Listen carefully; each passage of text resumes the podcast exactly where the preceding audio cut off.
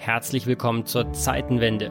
Mein Name ist Benedikt Herles, ich bin Autor und Head of Sustainable Transformation bei KPMG Deutschland. Heute sprechen wir über ein wahrhaftig spaciges Thema, die Zukunft der Raumfahrt.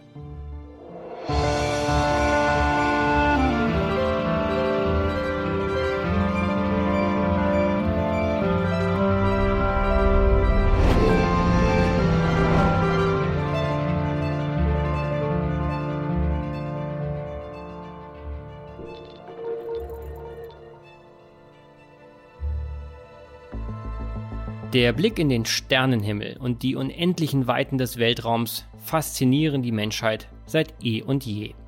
Die Erkundung und Eroberung des Alls war dabei lange Zeit die Angelegenheit von Staaten.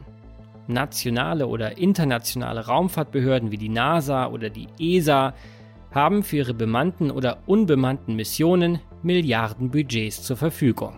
Und immer schon war die Raumfahrt politisch. Auf dem Höhepunkt des Kalten Krieges lieferten sich die Sowjetunion und die Vereinigten Staaten ein Wettrennen ins Weltall. Das Resultat waren goldene Jahre der Raumfahrtgeschichte. Unvergessen ist bis heute John F. Kennedys Moonshot-Rede aus dem Jahr 1962, in der der amerikanische Präsident die Nation auf die Bedeutung der bemannten Raumfahrt und auf die Mondmission einschwor.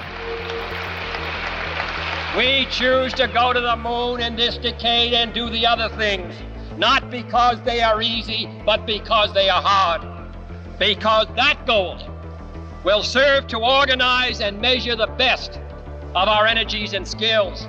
Because that challenge is one that we're willing to accept, one we are unwilling to postpone, and one we intend to win, and the others too. Nur wenige Jahre zuvor hatten die Sowjets als erste einen Satelliten namens Sputnik in den Weltraum geschickt. Der Westen erlitt den sogenannten Sputnik-Schock. Kurz darauf war auch der erste Mensch im All, Juri Gagarin, ein Russe. Diese Erfolge raubten dem Westen das Bewusstsein seiner technologischen Überlegenheit. Doch die USA reagierten.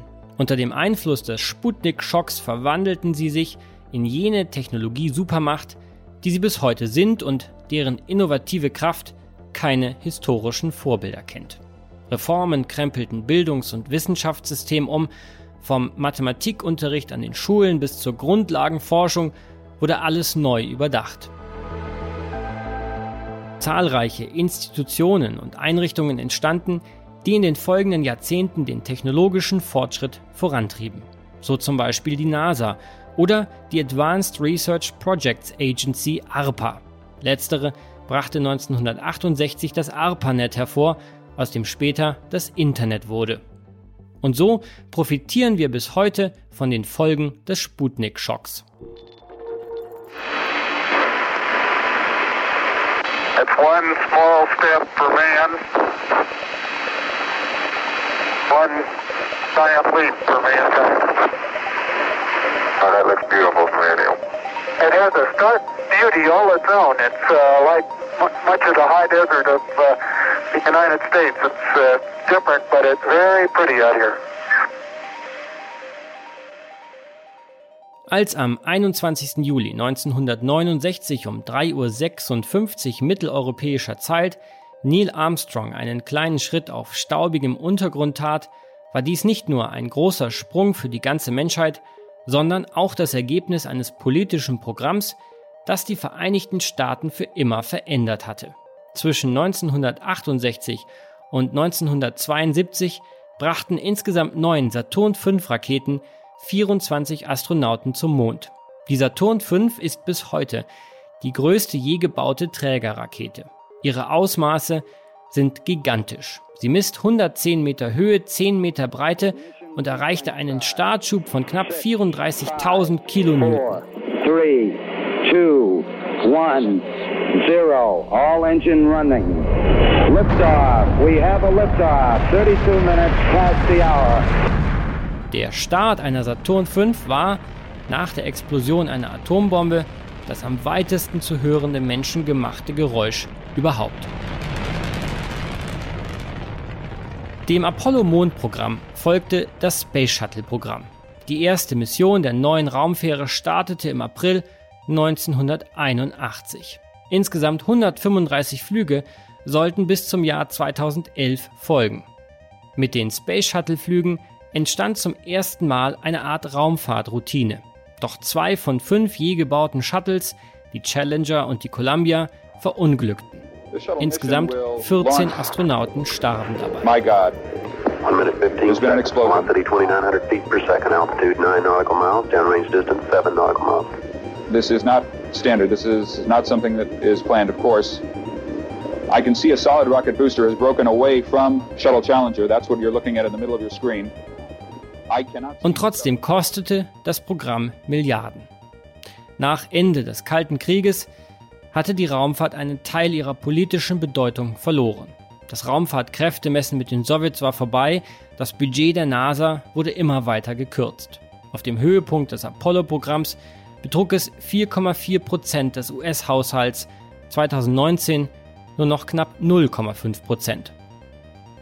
Doch mit dem Ende des Kalten Krieges begann auch die Kooperation im All. Bedeutendstes Resultat ist die internationale Raumstation ISS. Am International Space Station Programm beteiligen sich insgesamt 16 Staaten und 5 Raumfahrtagenturen.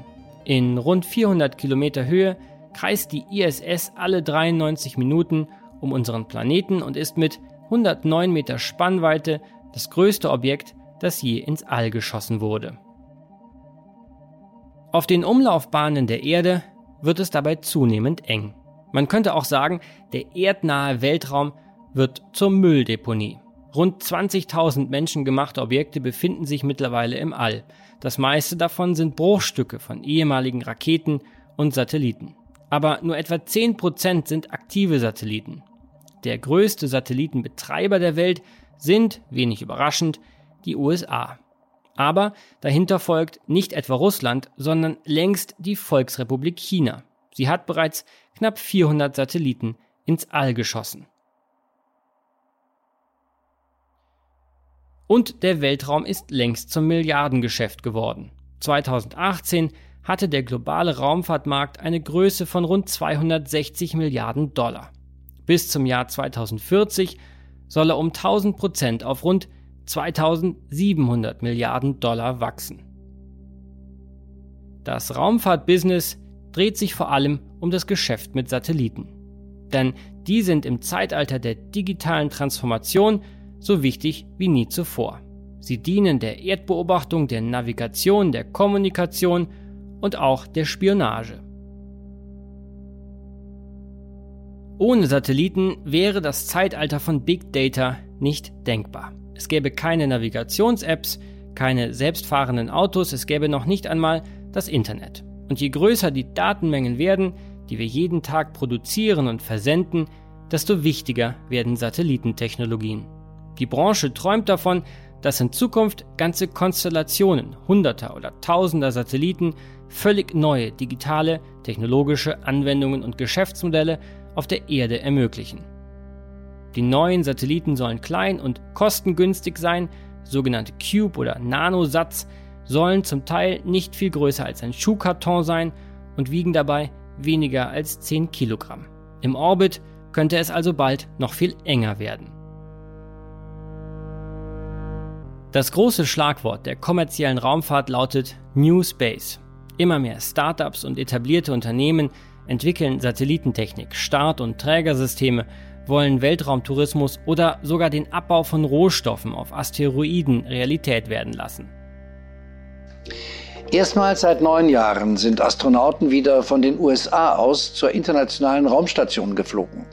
Die US-Amerikaner Bankin und Hurley waren gestern vom Weltraumbahnhof Cape Canaveral in Florida gestartet mit einer privaten Trägerrakete des Unternehmens von SpaceX von Tesla-Gründer Elon Musk.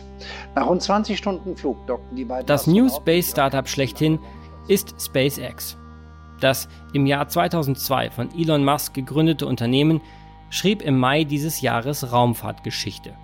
An Bord des wiederverwertbaren Raumschiffes vom Typ Crew Dragon und der ebenfalls zum Teil wiederverwertbaren Trägerrakete Falcon 9 flogen zwei Astronauten vom Kennedy Space Center zur ISS. Spätestens Mit diesem Erfolg ist private Raumfahrt erwachsen geworden.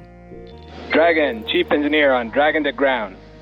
Bob Doug, on behalf of the entire launch team, thanks for flying with Falcon 9 today. We hope you enjoyed the ride and wish you a great mission. Dabei ist SpaceX schon lange nicht mehr das einzige private Raumfahrtunternehmen mit Milliardenbudget. Amazon-Gründer Jeff Bezos startete die Firma Blue Origin. Das Unternehmen führt unter anderem ein Konsortium an, das für die NASA an einer neuen Mondlandefähre arbeitet.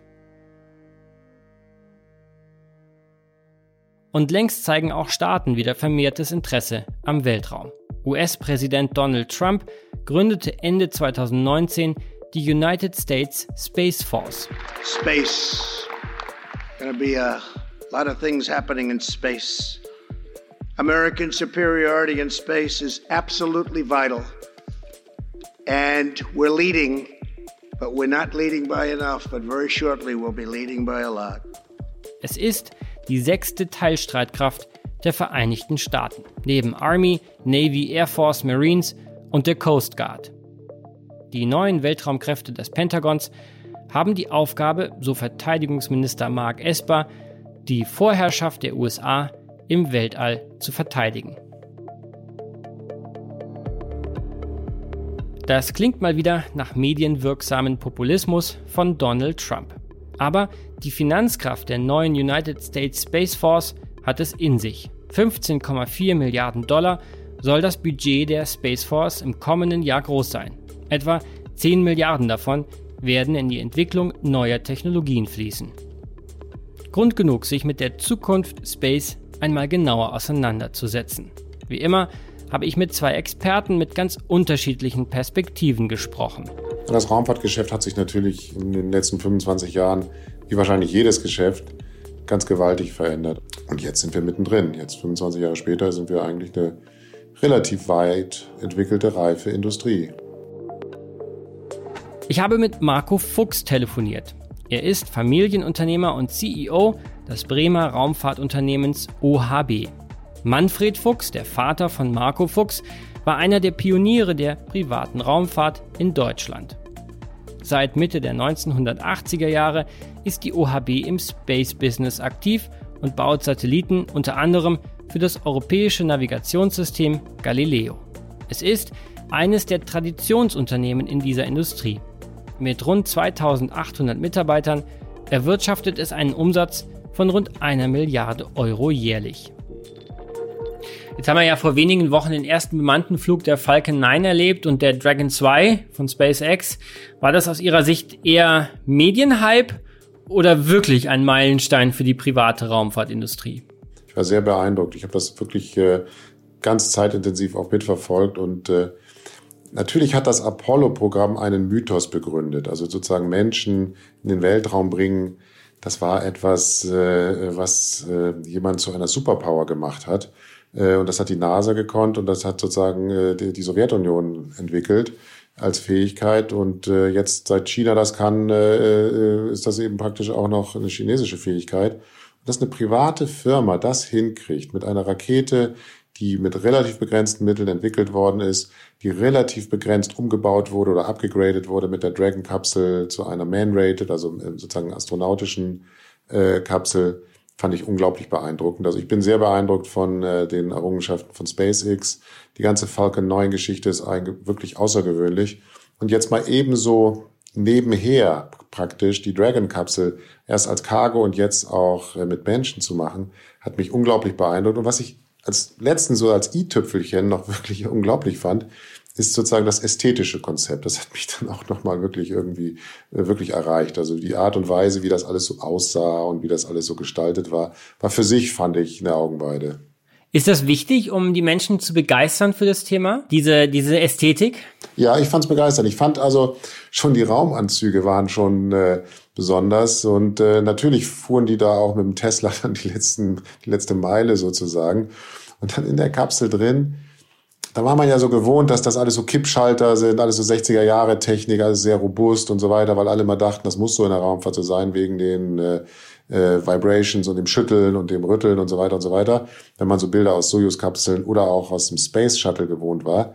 Das waren dann einfach so riesige Displays und das sah im Grunde so unwirklich aus. Also es sah so, so, so, so schlicht aus und äh, in einem Film, wenn das in einem Hollywood-Film gewesen wäre, hätte man gesagt, das war aber unrealistisch. Und ich finde auch, das ästhetische Konzept ist ja auch mit der Kern des ganzen Tesla-Erfolges. Und da trifft sich das. Also, weil das ästhetische Konzept letztlich auch ein inhaltliches Konzept spiegelt. Mhm, mh.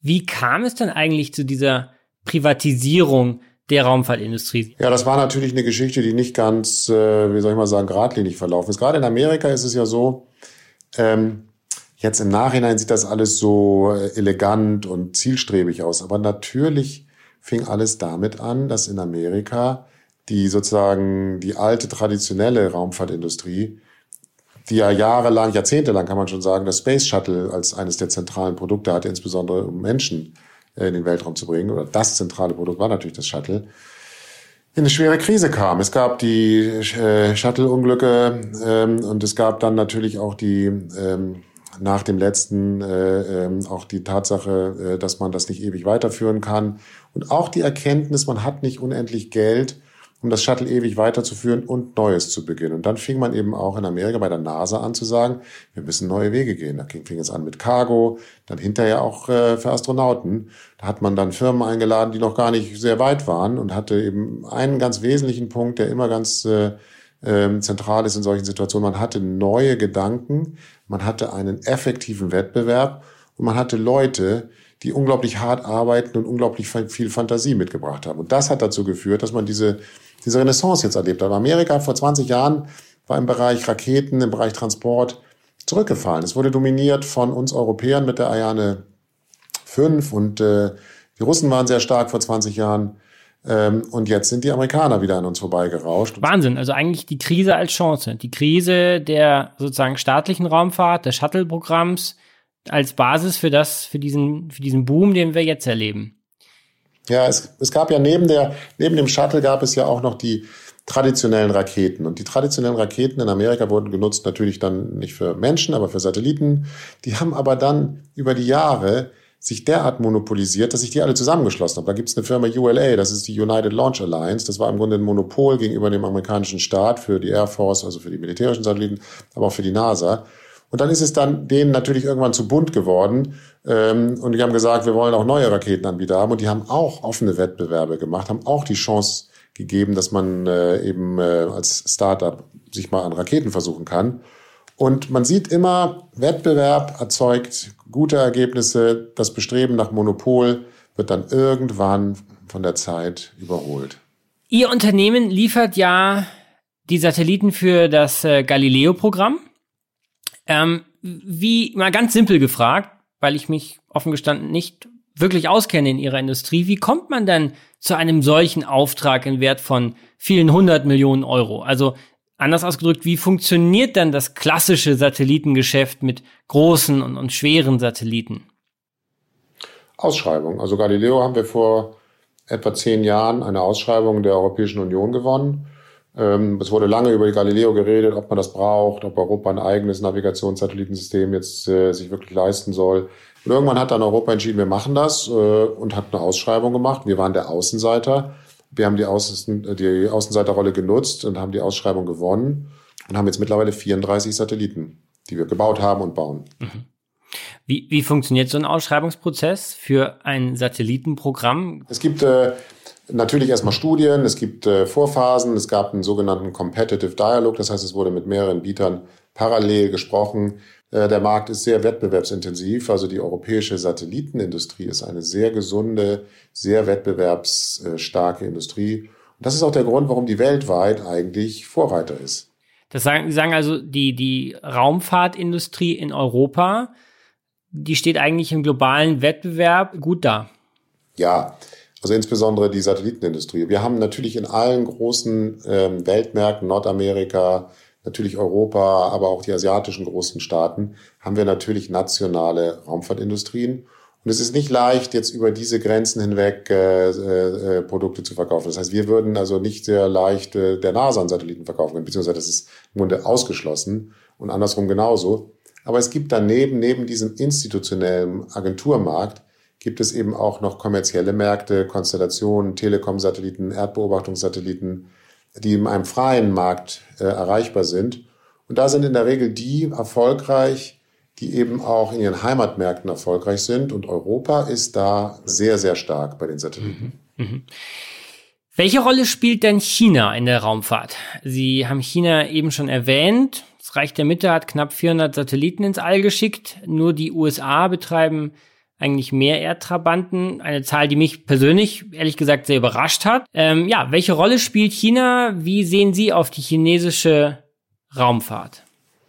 Ja, die chinesische Raumfahrt ist ein, ein, eine, sozusagen eine, eine riesige Organisation oder ein, ein Cluster von, von ganz vielen Playern. In der Regel noch staatlich strukturiert und staatlich kontrolliert. In der Regel so eine Art äh, militärisch-industrieller Komplex es gibt jetzt auch die ersten privaten Firmen, die anfangen, Satelliten, aber auch Raketen sogar äh, zu bauen. Äh, natürlich ist China da ganz aktiv und auch sehr erfolgreich, das ist keine Frage.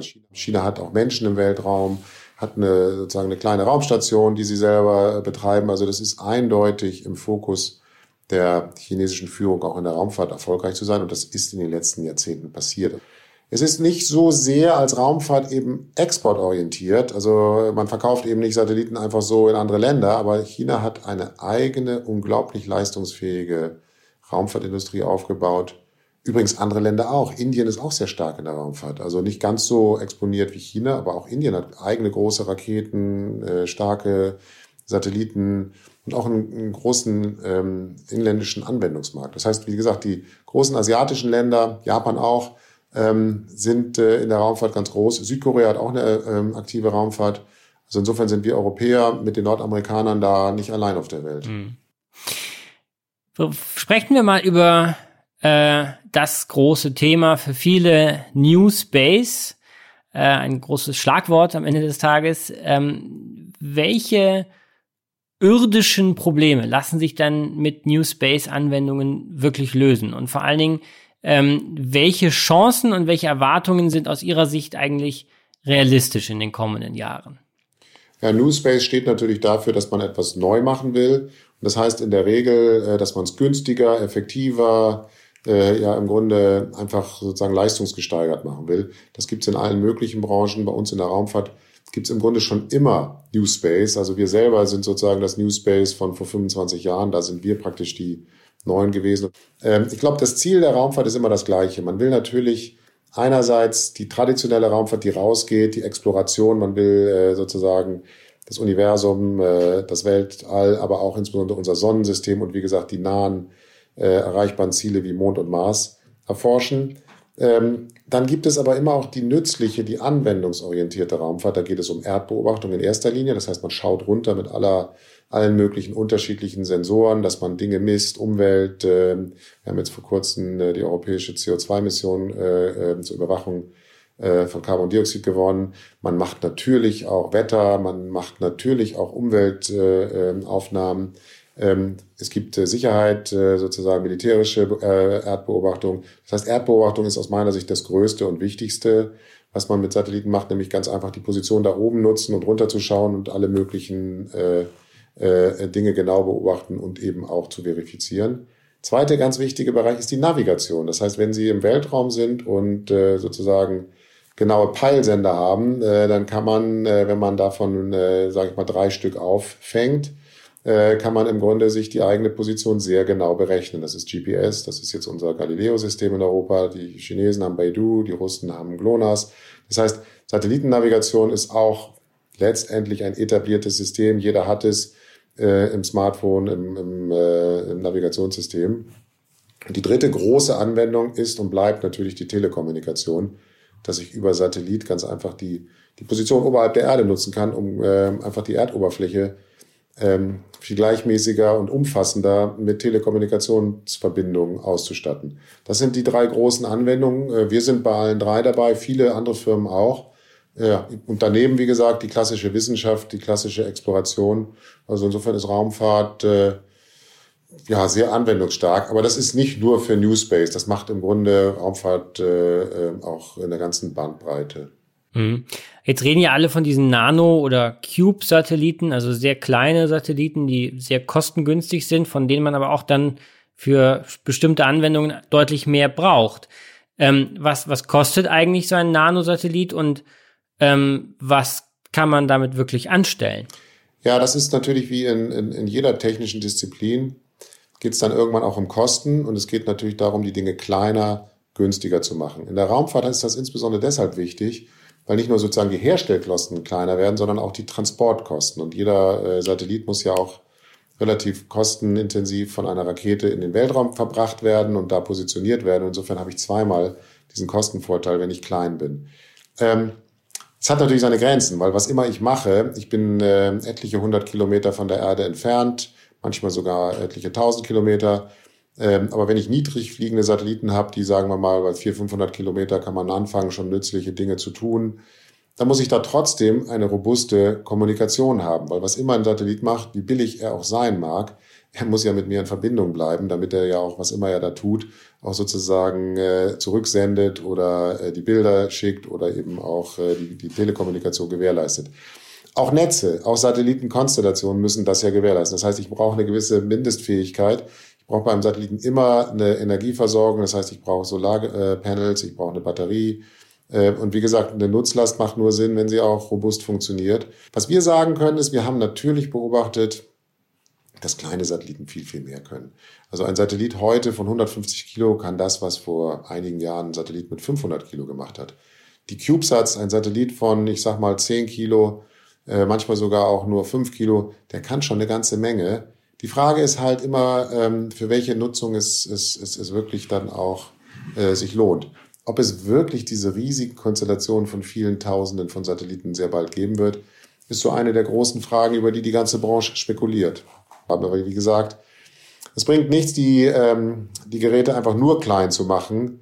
Ähm, dann dann äh, ist der Nutzen auch nicht da. Also ich glaube, so der, der sozusagen der Sweet Spot äh, für die großen Konstellationen ist schon eher so etwas bei 100 Kilo im Moment.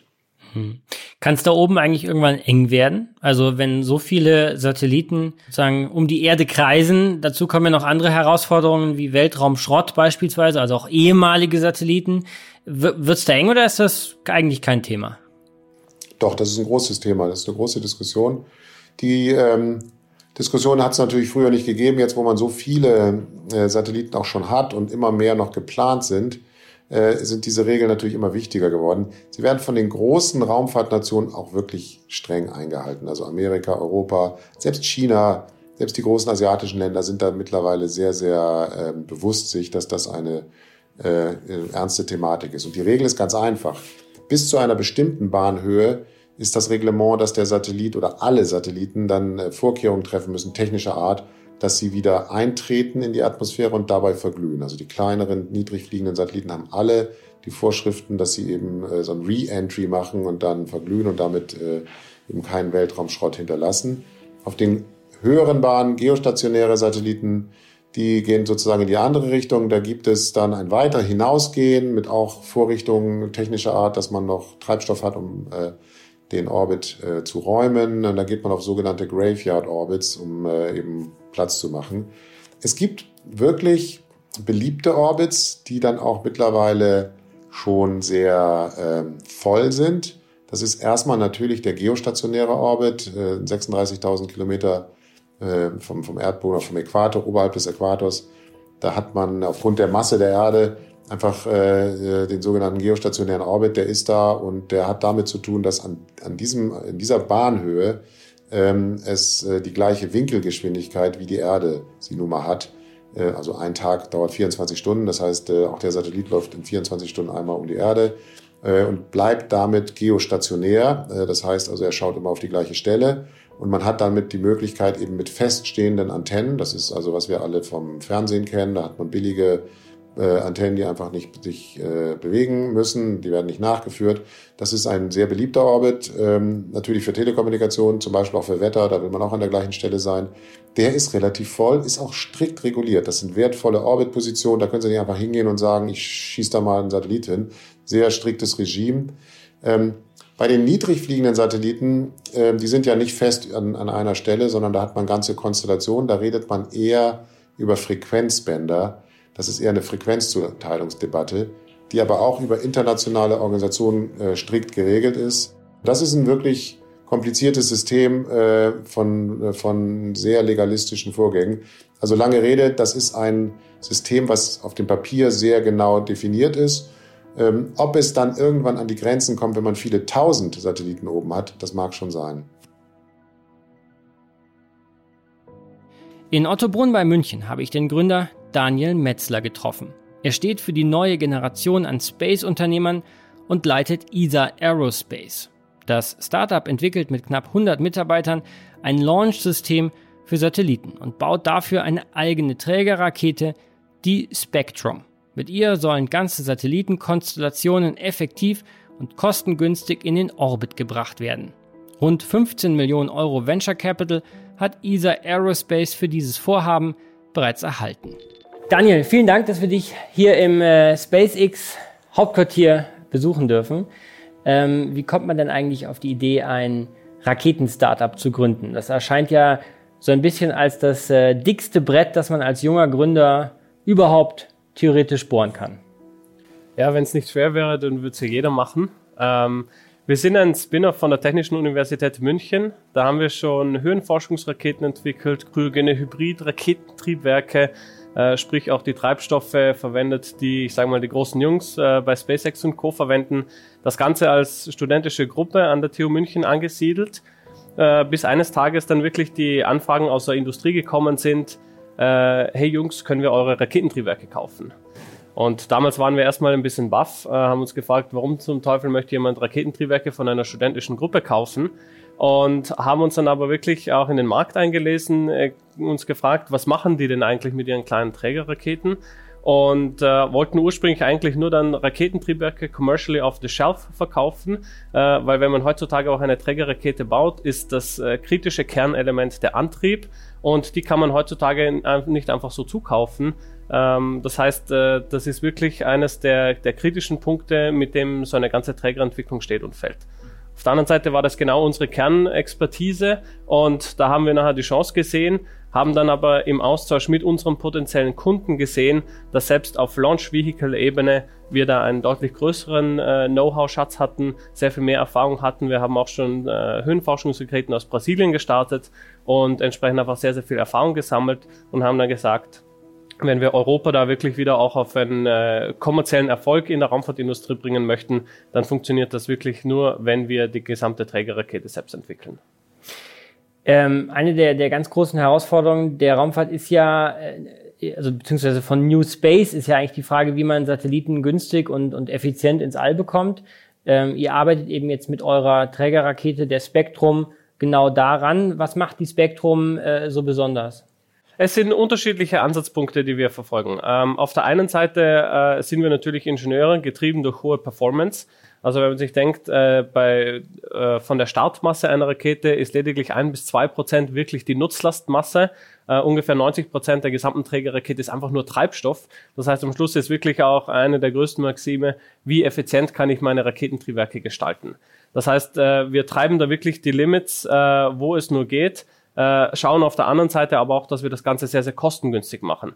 Das heißt, sehr viel Automatisierung während dem ganzen Fertigungs- und Produktionsprozess. Ähm, unsere gesamten Strukturen sind vollautom vollautomatisch gefertigt. Äh, der Großteil unserer Raketentriebwerke sind vollautomatisch gefertigt. Das heißt, da kann wirklich auch ein Machine Operator mehrere Triebwerke gleichzeitig produzieren und da auch wirklich dann die Zeiten kürzen. Und äh, das ist das, äh, wo auch heute die Industrie daran hängt, äh, wenn man einen Satelliten ins All befördern möchte, dann wartet man schnell mal zwei bis drei Jahre, bis man wirklich einen Launch-Slot bekommt. Äh, das möchten wir mit, mit ESA Aerospace deutlich reduzieren auf wenige Monate und das Ganze auch einfach getrieben in dem Raketendesign schon selbst, dass wir eine Rakete innerhalb von wenigen Monaten wirklich produzieren können, zum Launchpad fahren können und dann wirklich starten können.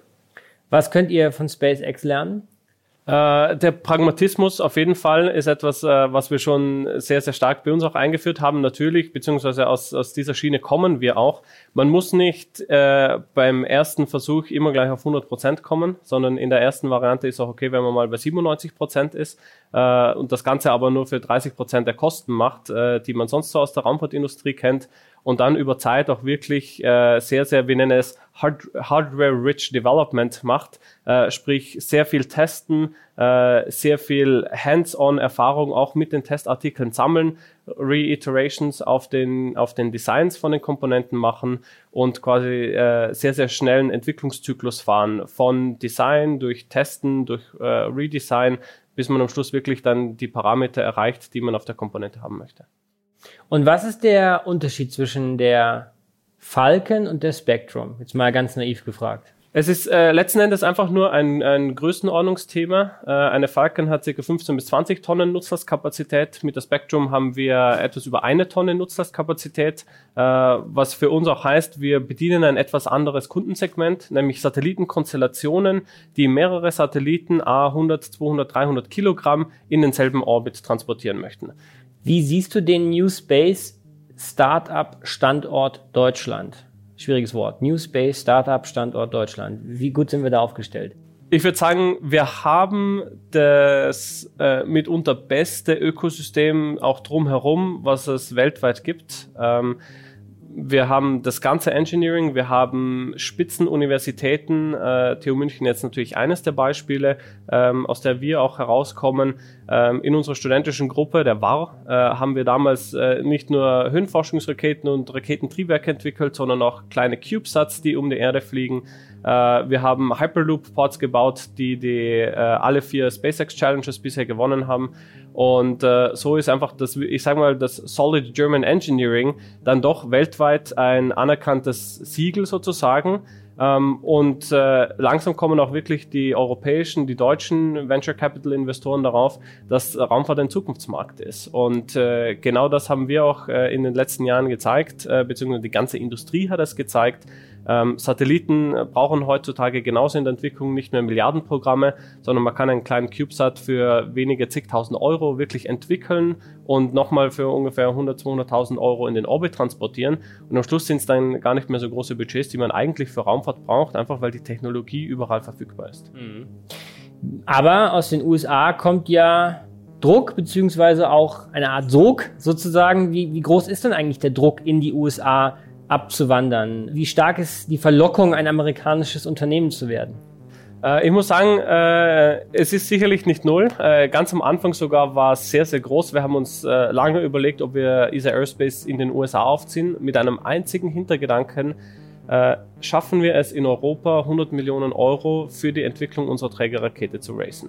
Und äh, wir sind zwar sehr, sehr heimatverbunden, als Gründer hier zwei Österreicher und ein Bayer, äh, sind quasi in den Alpen verwurzelt, aber das war unter Umständen dann einfach unser, unsere größte Sorge. Schaffen wir es wirklich, das Kapital vom privaten Kapitalmarkt aufzutreiben? Und das ist der mit Abstand der größte Unterschied zwischen den USA und Europa. In den USA ist man sehr, sehr viel risikofreudiger. Die Milliardäre stecken da ihre, ihr Kapital, das sie über die letzten Jahre auch angesammelt haben, in zukunftsträchtige Projekte und nicht nur rein in Immobilien und äh, gehen da auch diverse Risiken ein und haben uns, wir haben uns aber dann letztendlich doch dazu entschieden, das Ganze in Europa aufzuziehen, aus dem einzigen Hintergedanken wiederum auch, wir wussten, in Europa passiert sonst nichts, wenn wir es nicht hier machen. Ähm, das heißt, da wird sonst einfach die, diese ähm, Government-Schiene einfach so weiterlaufen mit Milliardenprogrammen, äh, mit einer ineffizienten Raumfahrtindustrie und das wollten wir natürlich auch als europäische Staatsbürger dann äh, nicht mit ansehen. Mhm. Jetzt tut sich in Amerika ja ziemlich viel. Äh, die Space Force wurde gegründet. Das klingt erstmal fast lustig, aber es ist ja sozusagen ein milliardenschweres Verteidigungsunterfangen, eine neue Teilstreitkraft der USA. Welche Rolle wird die Space Force dann im Startup-Ökosystem spielen? Also das Budget ist ja gewaltig.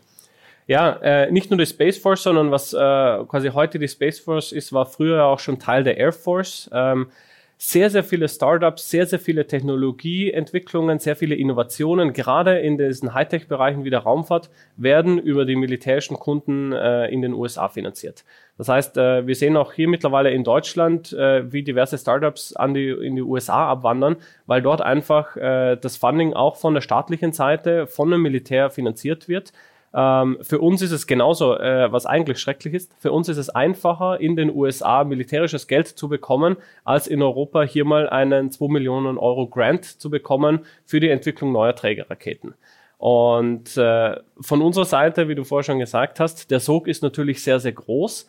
Ähm, der, das Militär ist natürlich als, als möglicher Kunde immer ein, ein sehr, sehr wichtiger Kunde, gerade in der Raumfahrtindustrie. Äh, und das Ganze fehlt, äh, dieses ganze Netzwerk fehlt einfach noch in Europa, äh, dass man hier auch kleineren Unternehmen die Chance gibt, Innovation zu betreiben, was ja oft der Fall ist. Und anstattdessen wird in Europa einfach die, werden die Milliardenbeträge in die großen Unternehmen gefüllt, die am Schluss dann aber doch keine wirkliche Innovation treiben können. Damit meinst du die Firma OHB unter anderem? Unter anderem natürlich äh, OHB, Thales, Airbus äh, sind einfach große Unternehmen äh, mit tausenden Mitarbeitern, die über die letzten Jahre sehr, sehr ähm, ineffiziente Strukturen aufgebaut haben, die keinen Zeitdruck haben. Und da schauen wir einfach, dass wir diesen Pragmatismus äh, wieder in die europäische Raumfahrt bekommen und auch wirklich rein kommerziell viable sind. Das heißt, dass unser Business Case auch aufgeht, wenn wir nicht den Staaten als Kunden haben, dass wir nicht am Geldtropf äh, des Steuerzahlers hängen, um da wirklich auch eine kommerzielle Raumfahrtindustrie aufzubauen, was eben der große Unterschied zwischen der New Space Industrie ist, äh, wie wir das hier auch in, in Deutschland mit anführen, äh, im Vergleich zur Established oder Old Space Industrie. Wie, wie kann man sich das eigentlich vorstellen, dass ihr als Münchner Startup mit dem schönen Namen ESA Aerospace Gelder aus den USA bekommt oder Gespräche führt mit am Ende des Tages Verteidigungsstellen der Space Force oder der Air Force früher also äh, werdet ihr da ins Pentagon eingeladen oder kommen hier die amerikanischen äh, Offiziere nach Ottobrunn? Wie, wie läuft das ganz praktisch ab? Äh, wir haben im Moment noch keine aktiven Beziehungen mit dem amerikanischen Militär, äh, sprechen aber natürlich mit den Instituten wie NASA und Co., auch in den USA, ähm, auch mit vielen ausländischen äh, Space Agencies, sei das in Südamerika, sei das äh, in, äh, in Asien. Und das sind für uns natürlich genauso wichtige Kunden, ähm, auf der anderen Seite auch strategische Partner. Also wenn wir beispielsweise auch unsere Trägerrakete nicht nur aus Europa starten wollen, sondern auch aus Australien, aus Asien, aus den USA, äh, aus Südamerika, äh, dann sind das natürlich Beziehungen, die wir so genauso aufbauen. Was Europa mittlerweile auch sehr, sehr stark verfolgt, es gibt sehr viel tolle ähm, Launchpad-Bestrebungen in Europa, sei das in Norwegen, in Schweden, in äh, Großbritannien ähm, mit denen wir natürlich auch sehr, sehr eng im Kontakt sind. Es gibt sowas Schönes, das nennt sich Europäische Union. Ähm, das heißt, man muss nicht zwingend auch in Deutschland unbedingt einen Startplatz haben, äh, sondern da kann man auch zum Beispiel einen norwegischen, einen schwedischen oder einen, einen äh, englischen Startplatz benutzen. Der BDI fordert ja zum Beispiel einen deutschen Weltraumbahnhof in der Nordsee, glaube ich. Äh, wie, wie findest du das? Ist das sinnvoll? Ist das notwendig? Also von unserer Seite aus ähm, ist das, äh, ich sage mal, relativ äh, unattraktiv, vor allem wirklich auch äh, aus einem technischen Grund. Ähm, die ganze Logistik, da wirklich äh, Raketen auf ein Schiff zu beladen, äh, mehrere zig Kilometer da vor die, vor die Küste Deutschlands zu fahren, äh, wo viele Wind, Windfarmen stehen, sprich auch äh, ein sehr, sehr hoher, hoher Wind äh, äh, geht ständig.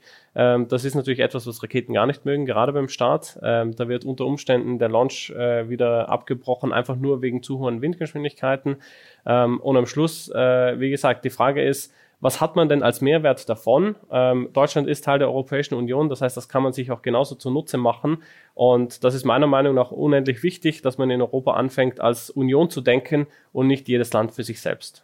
Aber momentan gibt es noch keinen Weltraumbahnhof in Europa. Es gibt einen in Französisch-Guyana natürlich, aber in Europa sehr, und das ist französisches Staatsgebiet, aber es gibt keinen. Äh Zumindest keinen aktiven orbitalen äh, Launchpad, genau. Ähm, es gibt mehrere suborbital Launchpads, das heißt sowohl in Norwegen als auch in Schweden werden schon suborbitale Raketen getestet und geflogen. Das Ganze auch schon seit mehreren zig Jahren. Was heißt suborbital? Suborbital? Suborbital heißt im Prinzip, dass einfach die Geschwindigkeit der Rakete nicht auf äh, 28.000 kmh äh, ansteigt und man wirklich am Schluss im Orbit bleibt, weil die Geschwindigkeit groß genug ist, äh, sondern dass man jetzt zum Beispiel eine Rakete auf 500, 600, 700 Kilometer Höhe schießt. Das, äh, die Nutzlast quasi aber am Schluss einfach wieder runterfällt. Das heißt, äh, man kann sich das so vorstellen, wie man einen Ball in die Luft wirft, äh, nur das Ganze eben nicht, nicht auf, auf 20 Meter, sondern eben auf 800 Kilometer Höhe. und am Schluss kann man dann im freien Fall Experimente machen. Das wird heutzutage schon in Europa gemacht, auch von diesen Launchpads. Das heißt, es gibt eine große Infrastruktur. Ähm, deswegen sehen wir da auch einfach nicht den, äh, den Mehrwert, äh, dieses äh, Element zwingend in Deutschland umsetzen zu müssen, sondern da kann man sich auch auf die europäischen Partner verlassen. Mhm. Äh, für uns aber wiederum das Kundensegment äh, sind Orbitalkunden, sprich ein Satellit muss einfach eine gewisse Geschwindigkeit erreichen, dass er nachher im Orbit bleibt und quasi äh, durchgängig im freien Fall ist, aber die Geschwindigkeit so hoch ist, äh, dass er dann doch im Orbit bleibt und quasi die Zentrifugalkraft äh, die Gravitationskraft einfach ausgleicht und am Schluss im Prinzip kräftefrei im, im Orbit bleibt.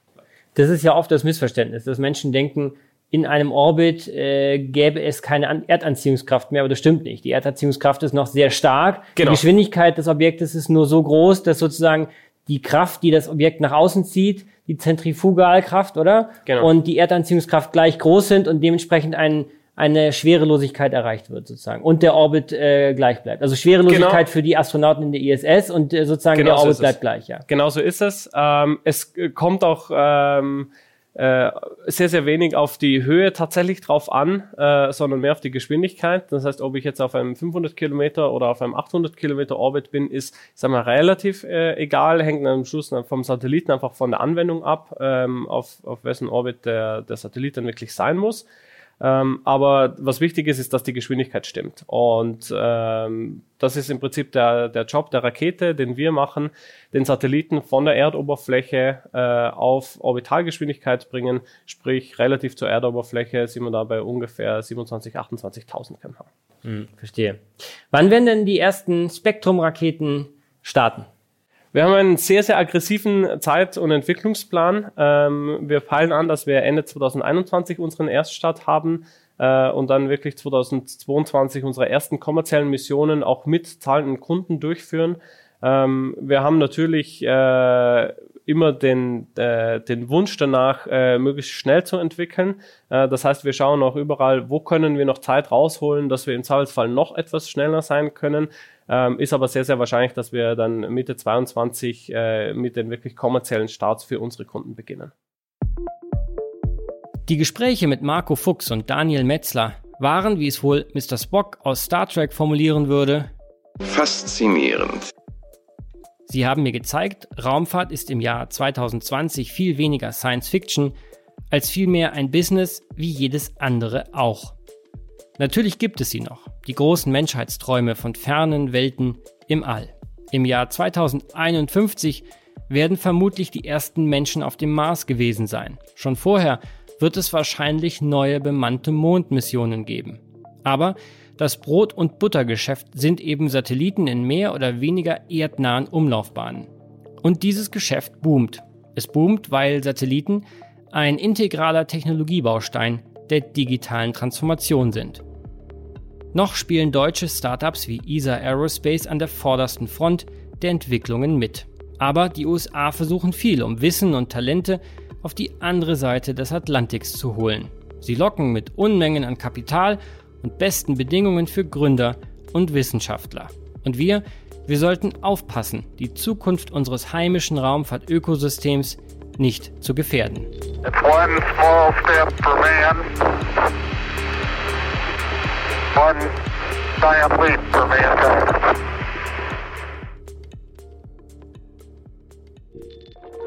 Ganz anderes Thema. Ich hatte hier vor einigen Wochen in der Zeitenwende Benedikt Sobotka zu Gast, der CEO der Eurasian Resources Group, einer der größten Rohstoffkonzerne der Welt.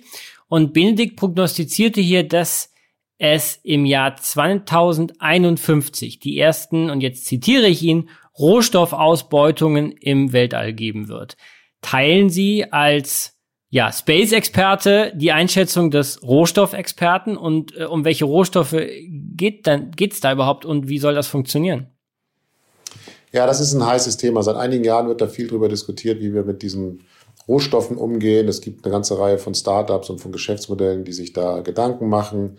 Wie immer bei Rohstoffen, da muss man sie erstmal entdecken und sozusagen Claims haben. Das heißt, die erste Phase heißt also sozusagen immer sozusagen das finden. Ähm, die zweite Phase heißt dann, sich zu überlegen, äh, wie ich dann da hinkomme. Und irgendwann muss ich dann natürlich auch eine robuste Logistik haben. ich glaube schon, dass das sehr, sehr weit in der Zukunft möglicherweise auch mal dazu führt, dass man das ein oder andere vielleicht sogar mal zur Erde zurückbringt. Aber es ist natürlich da draußen auch nicht so viel, äh, was interessant ist. Also wir haben die, den Mond, wir haben den Mars, wir haben äh, noch weitere Planeten und auch äh, deren Monde.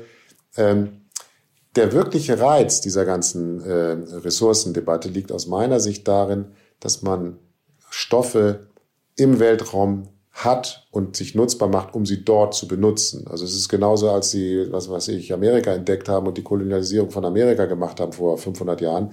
Da hat man erstmal angefangen, Rohstoffe zu nutzen, um sie dort zu nutzen, bevor man sagt, jetzt äh, fäll ich die Hölzer und fahre die Hölzer äh, aus den Wäldern Amerikas nach äh, Europa zurück. Äh, das war nicht der erste Gedanke, sondern hat erstmal die eigenen Hütten gebaut. Das heißt, es wird sehr stark darum gehen, erstmal Rohstoffe zu nutzen, die man eben auf dem Mond, auf dem Mars dann auch äh, braucht. Und da wird es um ganz banale Dinge wie Wasser insbesondere gehen. Natürlich kann man, wenn man ähm, auf dem Mond ähm, sich Wasser sozusagen äh, destillieren oder, oder nutzbar machen kann, sich eine ganze Menge Transport sparen. Natürlich kann man, wenn man auf dem Mars geht, möglicherweise auch auf dem Mond, aus Material, was man da vorfindet, sich schon Schutzschilder bauen, um äh, Strahlen abzuhalten, um bestimmte grundsätzliche Strukturen zu machen. Äh, es gibt auch äh, äh, Stoffe auf dem Mond, aus denen man eben andere Dinge extrahieren kann. Aber es geht in erster Linie darum, dass man die Dinge dann dort benutzt, um da möglicherweise Baustoffe, Treibstoffe, Versorgungsstoffe zu haben. Das ist die erste Phase. Äh, darüber hinaus, wie gesagt, so eine Art Mining, äh, was dann zur Erde zurückgebracht wird, das sehe ich äh, viele Jahrzehnte entfernt. Mhm.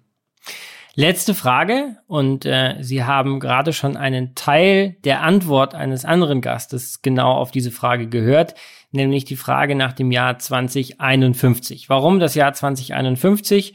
Ähm, das ist, wenn ich den Briefen der Rentenversicherung glaube, das Jahr, in dem ich äh, in die Rente gehen werde. Das ist die Mitte des Jahrhunderts und das sind noch drei Jahrzehnte. Und ich frage alle meine Gäste hier in der Zeitenwende, wie sie denn ihre Branche, ihre Industrie sehen im Jahr 2051, also in drei Jahrzehnten? Also 2051 bin ich ja auch schon in Rente. Ich bin ja Jahrgang 62, das heißt, dann bin ich also 89 und hoffe da aber trotzdem noch äh, sozusagen die Raumfahrt beobachten zu können. Also mein Gefühl ist, 2051 wird es Menschen auf dem Mars schon gegeben haben.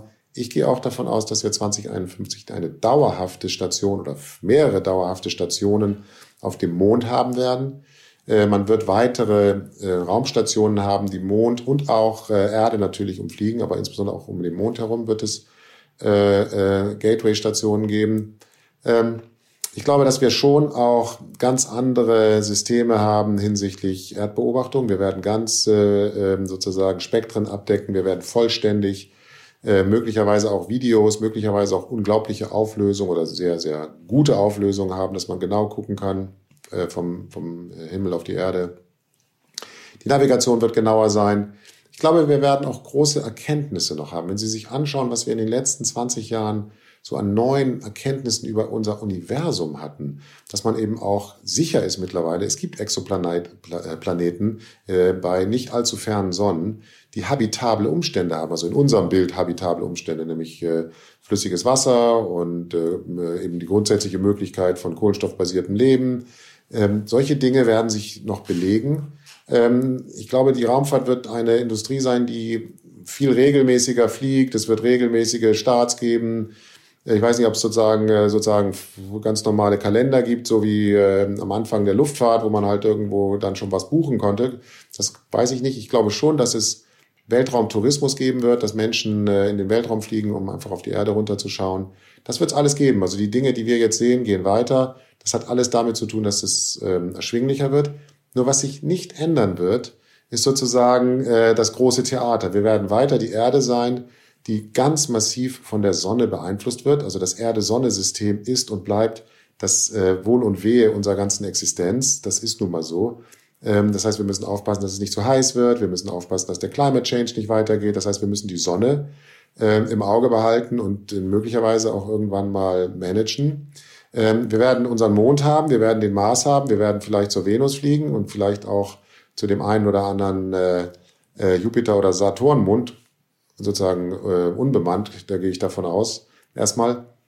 Aber der Handlungsraum ist der gleiche wie jetzt. Es werden nicht neue Welten auftauchen, die wir jetzt noch nicht absehen. Insofern ist die Raumfahrt nicht das, was wir vielleicht so aus Hollywood, äh, äh, aus der Kindheit so erwarten, von unendlichen Welten, die man neu erreicht. Die Welten, die es auch äh, 2051 gibt, die kennen wir alle schon. Daniel, auch an dich die Frage, wie stellst du dir die Raumfahrt des Jahres 2051 vor? Was ist deine Vision? Ich glaube, da äh, ist die Vision, äh, die wir haben, auch gar nicht so unterschiedlich von den heutigen Science-Fiction-Filmen. Ähm, die Technik, die man für die Raumfahrt braucht, äh, beherrscht man sehr, sehr gut. Und was man die letzten Jahre gesehen hat, ist, dass sehr, sehr stark auch wirklich äh, die Kommerzialisierung des Raumfahrt äh, oder der Raumfahrt beginnt äh, und mittlerweile voll im Gange ist. Und genau das, glaube ich, werden wir auch über die nächsten 20, 30 Jahre sehen, äh, dass wir regelmäßige Flüge zum Mond haben, regelmäßige Flüge zum Mars. Ähm, es wird eine permanente Basis sowohl auf dem Mond als auch auf dem Mars geben, ähm, vielleicht auch auf, auf anderen Monden von anderen Planeten. Und äh, da wird es, glaube ich, äh, sehr, sehr spannend, weil das äh, im Prinzip ein Explorationsgen der Menschheit ist, ähm, Neues zu erkunden, äh, Neues herauszufinden, was man vorher nicht wusste. Äh, und ich glaube, dass wir da wirklich kommerziell getrieben auch eine, eine, am Schluss eine Handelsökonomie haben zwischen Mond, Erde, Mars vielleicht sogar und im Prinzip äh, eine multiplanetäre Menschheit haben, um wirklich auch äh, ein, eine spannende Zukunft vor uns zu haben, die wir uns aber letzten Endes selbst schaffen müssen. Das heißt, wenn wir in den nächsten 30, 40 Jahren was Spannendes sehen wollen, äh, dann müssen wir jetzt natürlich auch die Arbeit reinstecken und äh, diese Zukunft selbst vorantreiben, weil von selbst passiert sicherlich nichts. Die Arbeit und das Kapital nehme ich an. So ist es. Äh, am Schluss äh, äh, erfordert es natürlich auch immer Kapital, um diese Entwicklungen zu machen. Äh, Innovation wird auch nicht von selbst passieren, äh, sondern da muss man auch Geld in die Hand nehmen, um diese äh, Entwicklungen zu machen.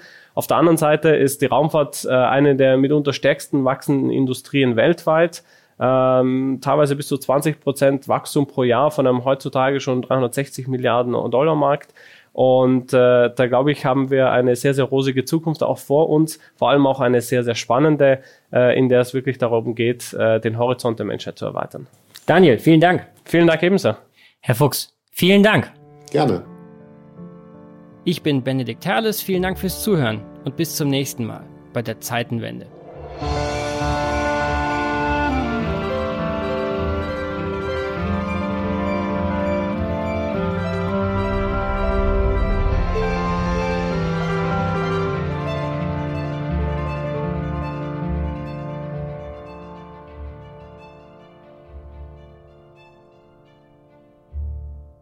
Dieser Podcast wird produziert von Podstars